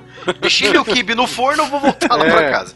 Enfim, olha só. Então, foi meio que um WO dos árabes. Mas, cara, o Carlos, ele se aproveitou tanto disso, cara. Mas ele se aproveitou tanto disso, ele fez uma, uma propaganda enorme em cima da suposta grandiosa batalha de Poitiers, que não durou mais de duas horas. É que normalmente as batalhas duram de 4 a 6 horas, né? Então, batalhas grandiosas, né? É, ele fez uma baita propaganda falando que ele era o defensor da Europa cristã dos infiéis. E ele rendeu o apelido de Carlos o Martelo, porque dizem que ele derrotou o exército inimigo apenas com o seu martelo de guerra, sabe? Então. E eu costumo dar um outro apelido pra ele. Carlos o Fofoca. Exatamente. Porque ele vai utilizar a maior arma que o ser humano já criou pra vencer. A fofoca. A fofoca. A fofoca.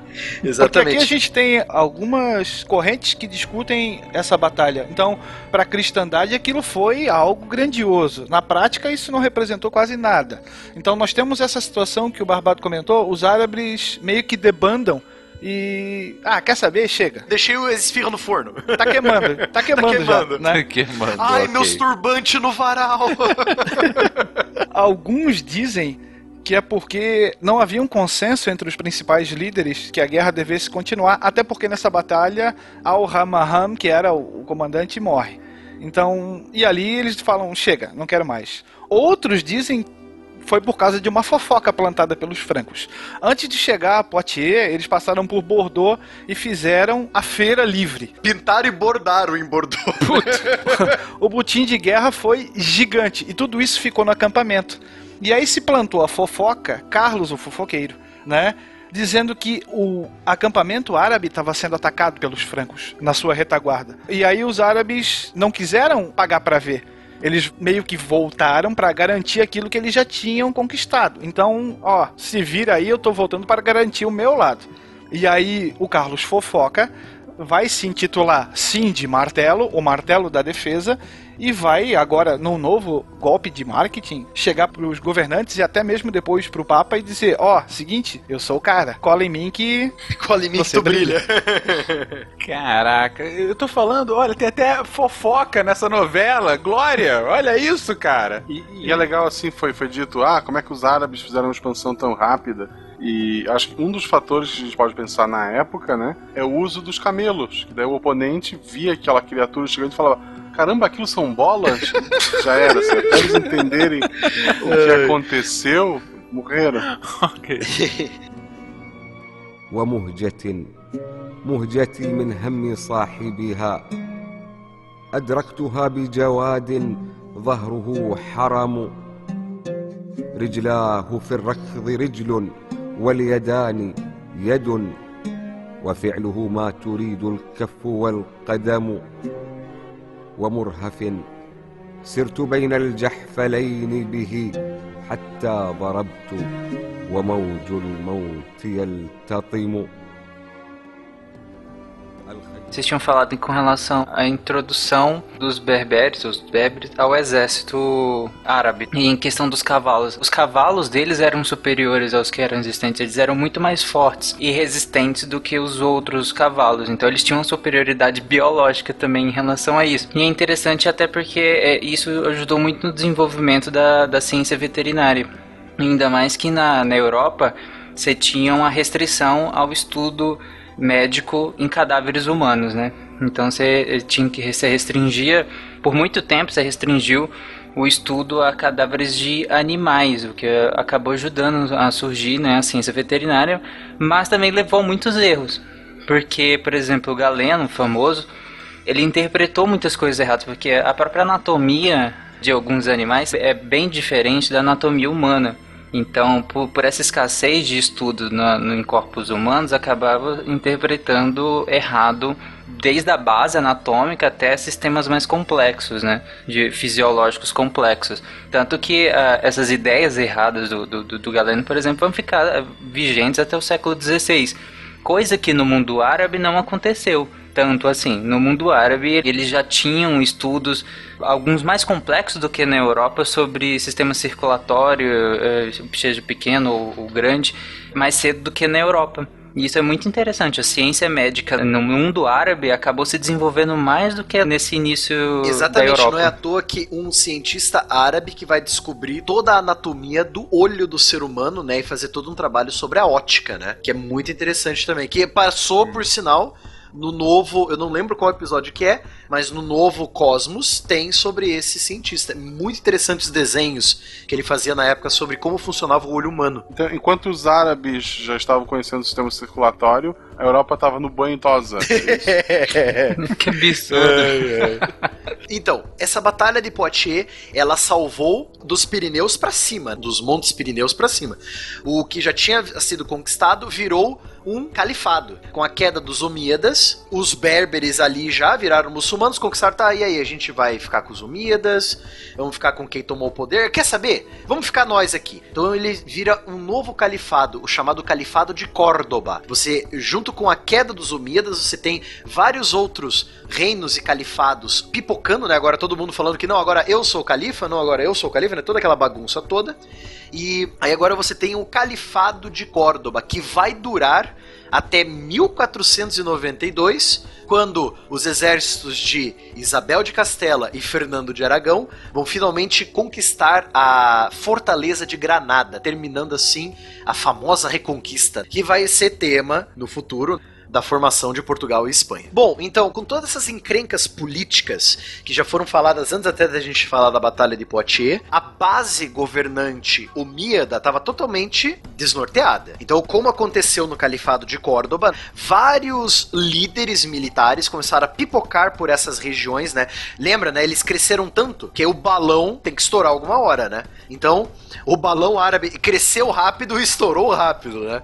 Então, o balão omíada começou a estourar, vários reinozinhos começaram a pipocar nas regiões mais importantes, e os que tomam o poder decidem, quer saber, vamos unificar novamente, retomando Muhammad, retomando, como que a gente faz isso? Ah, vamos dizer que somos parentes distantes do Mohammed. E mais ainda, vamos chamar a nossa dinastia de em homenagem ao tio do Mohammed, Al-Abbas. E aí virou a dinastia Abássida. Que surge originalmente no Irã, não é nem na Península Arábica agora, né? Exatamente. E olha só que interessante, ela surge no Irã, ela é islâmica, mas ela vai trazer muitas características do falecido Império Sassânida, que sur surgiu do falecido Império Persa. Então, os Abássidas são um quinto persas. Para validar o governo deles, eles se chamaram descendentes de Al-Abbas, descendentes do tio do Mohammed. Bom, qual que são as características? Eles vão incorporar muito mais traços culturais, políticos, econômicos dos persas e dos indianos, só que com o adendo de serem islâmicos e de língua árabe. Então, você vai trocar muito do sistema político da época. Volta a ser uma teocracia, né? Antes nós tivemos uma laicização do Estado, Agora nós temos o contrário. O governante volta a ter total laço com a religião. Exato. E outra, eles vão implantar o antigo sistema persa das satrapias. Lembra como funcionava as satrapias? Que você tinha um governante quase autônomo da região, só que ele tinha que responder ao rei dos reis. Então eles vão adotar essa ideia também, além de concentrar todo o poder na mão desse novo califa, eles também adquirem esse antigo ensinamento persa. Lógico, não vão ser chamadas de satrapias, mas vai ser a mesma coisa. Depois eles vão ser chamados de emirados, né? Nós vamos ter vários emires. Que seriam os sátrapas. Que é basicamente o governante. É. Olha só! Olha só que. É daí a origem dos Emirados? É, exatamente. Nós temos a criação do cargo do vizir. Isso. Sempre, esse aí é zica, sempre dá problema. Sempre, geralmente o nome dele é Jafar e ele tem um papagaio Sempre. vermelho. tem um Sempre. cajado de cobra. Ai, ai. O vizir acaba tendo uma função mais eclesiástica no governo? Não, o vizir tem a função mais política no governo. São os autofuncionários. A função do vizir é é tomar o poder, gente. Para de mentir. Eles seriam os autofuncionários, eles seriam os braços direito e esquerdo do, do califa. Esses são os vizires. São os mão. O mão do califa é o vizir. A- o mão do califa, Isso. isso. aí é. E nós vamos ter a criação de uma nova cidade que vai ser construída para servir como a grande capital do Império Árabe, que foi Bagdá. Pra centralizar tudo. Então, os abássidas vêm da Pérsia, do Irã, e a antiga capital era em Damasco, na Síria. Hum, quer saber? Vamos mudar tudo, vamos, vamos centrar tudo, né? O que, que é o centro? É o Iraque, é a Mesopotâmia. O que, que vamos fazer ali? Bota uma cidade ali no meio, vamos construir uma cidade do zero. Planejadinha, bonitinha. Vamos pra Brasília e sair do mar? Vamos pra Brasília. Aí contrataram o Niemeyer e fizeram em formato de camelo em vez de formato de avião, né? Ou de tapete voador, né? Também. Aí eles criam Bagdá, que seria o grande centro, além do centro econômico e político, um grande centro científico, porque lá também foi onde surgiu um palácio, é um- uma sede onde os califas iam convidar todos, todos os intelectuais e filósofos com escritos de todas as partes do império e até além para irem ali estudar e discutir ciência, teologia, é bem De legal. certa forma, nós temos a, a instituição da primeira universidade Exato. do mundo árabe. Talvez a mais antiga do mundo. Se eu não me engano, o nome do palácio é Palácio das Ideias de Bagdá. Sim, isso aí, É. isso aí, Palácio das Ideias. E Bagdá passa a ser considerada o umbigo da Ásia, porque ela centraliza tudo. Ela é um centro comercial. Exa- Além de pergaminhos chineses e indianos, eles vão, vão tentar salvar pergaminhos gregos e romanos. Então você centra tudo ali. Então você, o conhecimento é centrado nesse umbigo, além do comércio, né, a longa distância, é centrado nesse umbigo e depois se espalha com a rede comercial, né? É muito legal isso. Na verdade, eles traduzem essas antigas obras de Platão, Aristóteles, Arquimedes, Pitágoras e, e tudo mais, né? O que é bem interessante, né? Porque eles justamente estimulavam que viessem livros e manuscritos e qualquer coisa escrita que tivesse no mundo inteiro. Que é um movimento que estava mais ou menos acontecendo ao contrário da Europa, porque na Europa você tinha justamente a restrição de uma série de escritos, livros e Ao contrário da Europa, Tarik, ao contrário também de alguns imperadores chineses, porque enquanto tinha imperador chinês queimando pergaminhos e livros, os califas árabes estavam. Pega tudo, cara. Pega tudo, pega livro, pega pergaminho, pega o que você quer e traz pra Bagdá. Então ele queria fazer de Bagdá, além de um centro comercial e político, um centro religioso e filosófico, um centro de ideias mesmo. Isso é muito interessante. Sim, o o que coaduna muito com o próprio Corão, né? Porque o próprio Corão estimula muito o desenvolvimento da ciência, principalmente da ciência médica.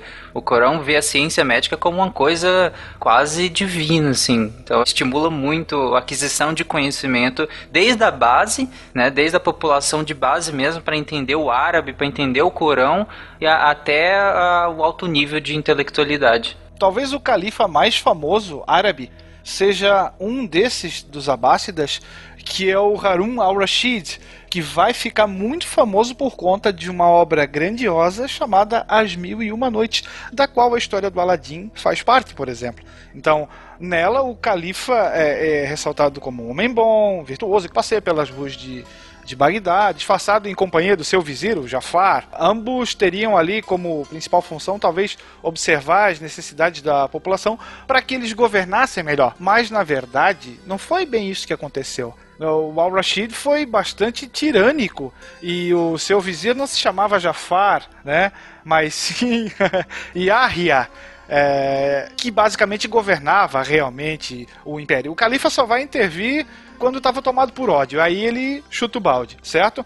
Mas aqui o, o Al-Rashid vai estabelecer um contato muito forte com Carlos Magno na época, rei da França, para tentar dar um fim no califado de Córdoba, nos dissidentes omíadas que tinham ido para a Espanha. Que ainda estavam pentelhando o califado abássida, exatamente. Então eles têm um inimigo comum e ambos trocam figurinhas para tentar fazer com que aqueles rebeldes sejam eliminados. E ele também vai bater cabeça com o Império Bizantino novamente. Eu até separei aqui uma frase de uma carta escrita por ele. Então nós tínhamos a imperatriz Irene, que morre, ela deveria pagar tributos nessa época, e quem assume foi Nicéforo I. E que diz que não vai pagar. É um absurdo isso, não vou pagar nada, tá muito caro. E aí o que que o, o Haran escreve para ele? Ele escreve assim: Bismillah, em nome de Alá, da parte de Harun, príncipe dos crentes, a Nicéforo, cão romano. Li tua carta, ó filho de mãe infiel. A resposta teus ouvidos não ouvirão, mas teus olhos vê-la-ão. Então é uma ameaça direta caso os impostos não fossem pagos para os árabes. Não é à toa que, num futuro próximo, nos anos 800, a própria Roma, a cidade de Roma, irá ser saqueada por uma frota árabe. Além dos árabes conquistarem o sul da Itália e a ilha da Sicília por algum tempo, eles conseguem chegam derrotam o exército do Papa, ou qualquer um que seja lá pra pra ajudar o Papa, saqueiam Roma e vão embora, só pra dizer que a gente pode. Vale dizer que Jafar era o pai do vizir, né? Nessa história. Era o nome do pai dele, que era amigo do califa, inclusive. Nossa. E, e esse Harun é o. A gente citou Civilization no início. É o Exatamente, líder do o líder dos, dos árabes, árabes, o Civilization 5. Lembrando o ouvinte que existem dois povos muçulmanos no Civilization 5. Você tem os turcos otomanos, que é, são liderados pelo Suleiman, que não são árabes, eles são muçulmanos, mas não são árabes. E você tem o povo árabe, a Arábia, comandada pelo Harun al-Rashid. Então a gente falou muito da, da expansão árabe para a Europa, para o norte da África. Só que eles chegaram, inclusive, para além de Índia, inclusive China, Sim, não é isso? exatamente. No ano 751, os árabes derrotam. Na verdade, não foi muito bem uma derrota, na verdade, foi um empate, foi um tete a tete, mas. Foi um empate, um gol, um gol fora de casa, eles levaram. Isso, exato, a 48 do segundo tempo. Os árabes, eles derrotam os chineses da dinastia Tang, que nós já falamos dela no cast de China medieval, na batalha do rio Talas. Ou seja, o Império Árabe. Fencas, você que adora a China, o Império Árabe chegou a ter fronteira com a China. É uma coisa absurda. É Indo da. Espanha para a China. É muito grande esse império, cara. E, e em 110 anos, cara, eles fazendo isso é, é incrível. É Um incrível. pouco mais de 100 anos, né? É quase inacreditável. Em 80 anos de expansão, nós já tínhamos um território maior do que o romano. Já comentei isso, mas é bom frisar. Porque normalmente você tem Império Romano, um colosso, talvez o maior deles. Né? Então o árabe bota o romano no chinelo. E depois ainda vai vir uns mongóis que aí vão chutar o balde na lua. É, aí, aí ninguém resiste aos mongóis, nem os russos. Enfim. Então aí você tem a batalha do rio Talas. Então o califado abássida chega a encostar fronteiras com a China. Não é à toa que aquela parte do extremo oeste da China vai se tornar muçulmana, por sinal. Os chineses vão ter uma população islâmica, por muito tempo até, por sinal. Que é a população ali perto do deserto de Gobi, na área ali do... onde seria a fronteira da Cazaquistão. Rússia, Cazaquistão, Turcomenistão, sabe? Onde eles estão? Onde eles estão? Eu não sei onde estão. Eles se saúdam, eles se saúdam e se vão. Exato. É, Eu tava procurando, eu acabei não achando aqui. Ouvinte, se você conseguir achar depois o mapa, ou se tem mesmo nome, que eu já vi algumas vezes. Tem um determinado ponto que, se você coloca no mapa, você consegue fazer a maior linha reta somente em terra do mundo, né? Assim, uma linha reta de um ponto ao outro, sem cruzar nenhum oceano, que vai basicamente da África, da África Ocidental até a China, né? É uma linha reta que passa ali pelo Oriente Médio, Oriente Próximo e China. Eu lembrei disso porque é- foi basicamente a extensão do Império Árabe durante um século. é, durante um século não, né? vamos colocar de novo porque a gente tem que enfatizar isso muito. Foi conquistada desde a morte do profeta, que foi o cara que unificou aquele império, em pouco mais de um século. Lembrando que logo quando ele morre, nem a Península Arábica estava toda unificada, certo? Exatamente, exatamente. Estava um caos, inclusive, na casa deles. E em pouco mais de um século, eles conseguem fazer uma extensão territorial absurda. Claro que eles não mantêm por muito tempo, mas ainda assim é algo que só é comparável possivelmente pela conquista Um mongol. império altamente rico, altamente comercial, altamente intelectual. Então, a explosão cultural, a explosão teológica, cultural e econômica árabe desse período é simplesmente fascinante, cara. Você tem até o fim do Califado Abássida, é, a expansão não é só territorial, é intelectual, é, é econômica, é, sabe? É, é incrível você ver tanta coisa acontecendo em tão pouco tempo, sabe?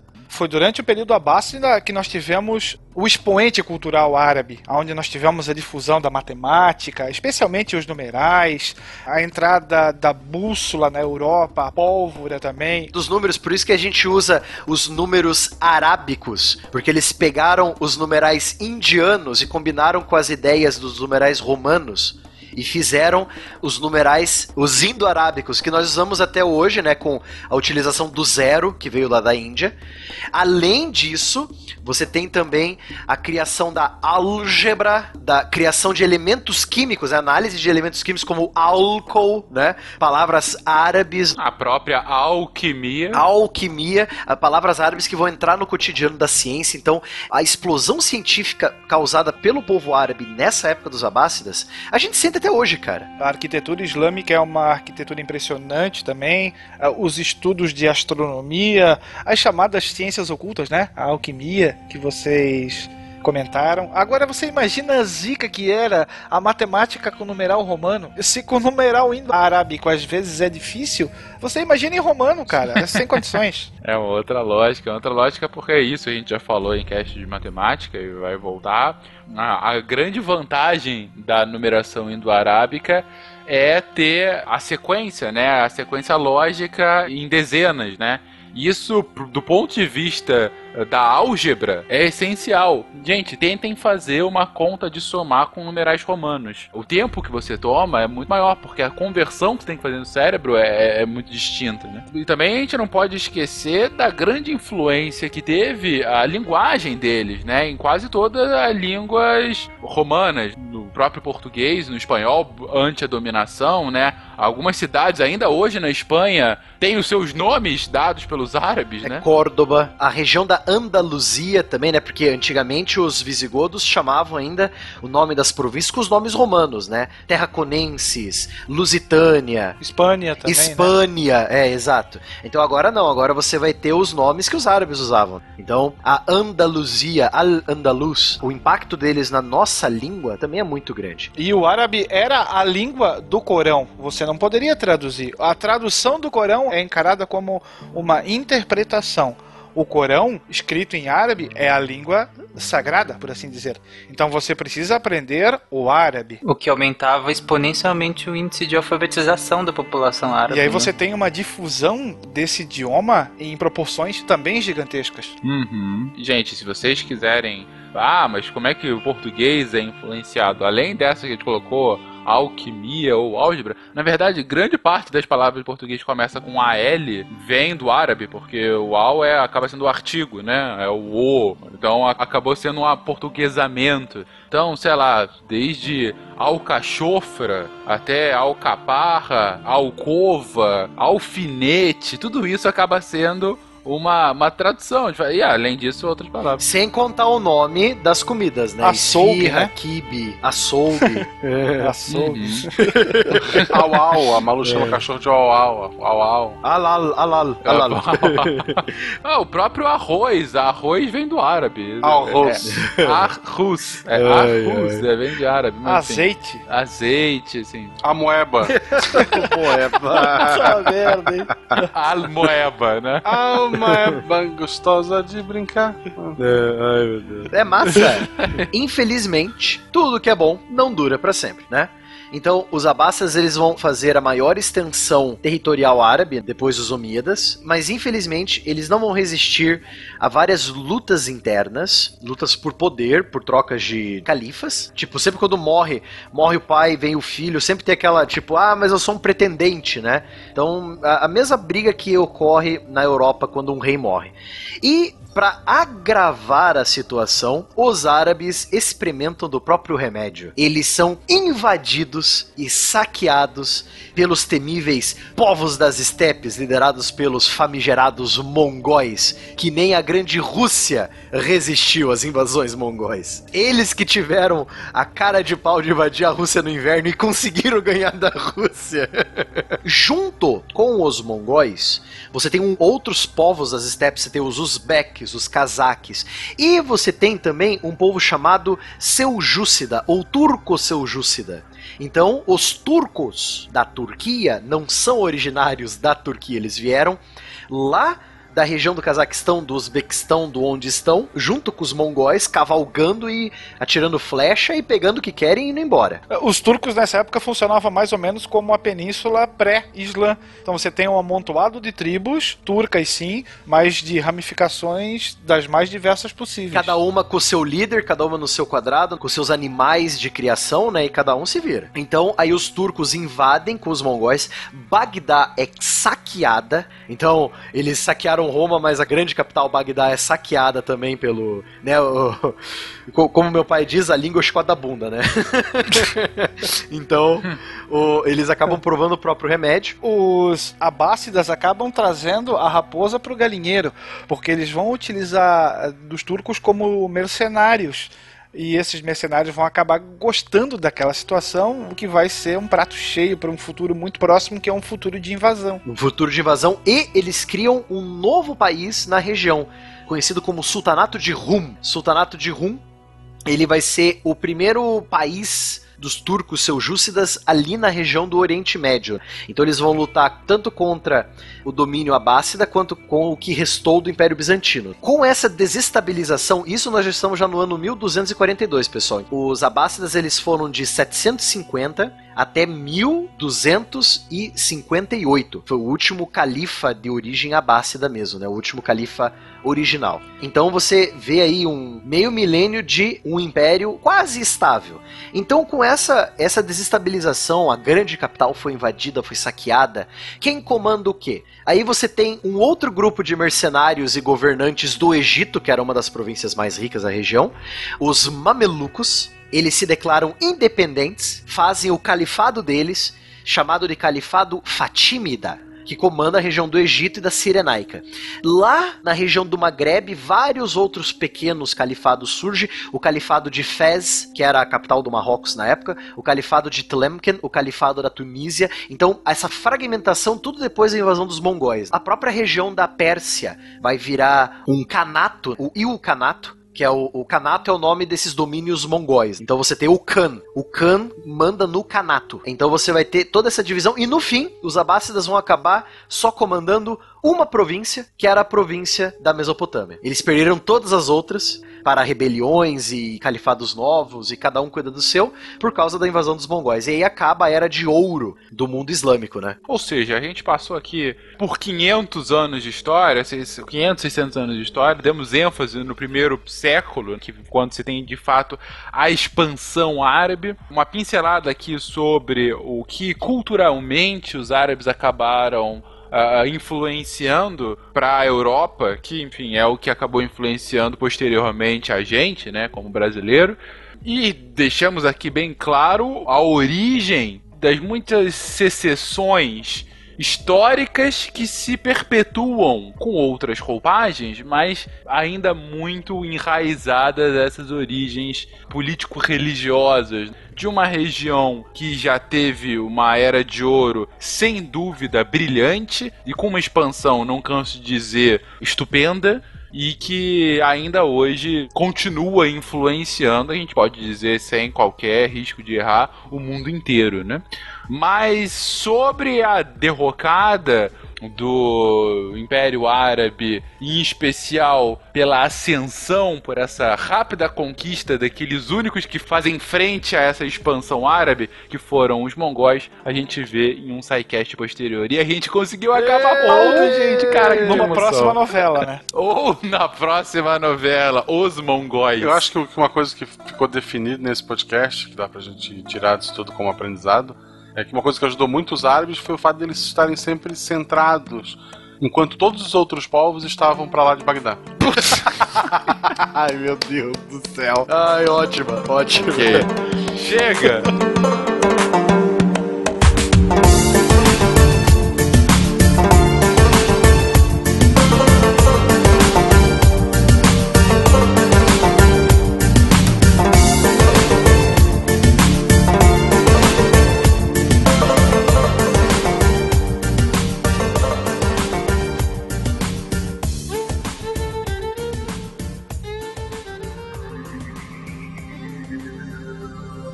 Se a ciência não for divertida, tem alguma coisa errada. Tem que ser divertida. A coisa mais divertida que tem é a ciência.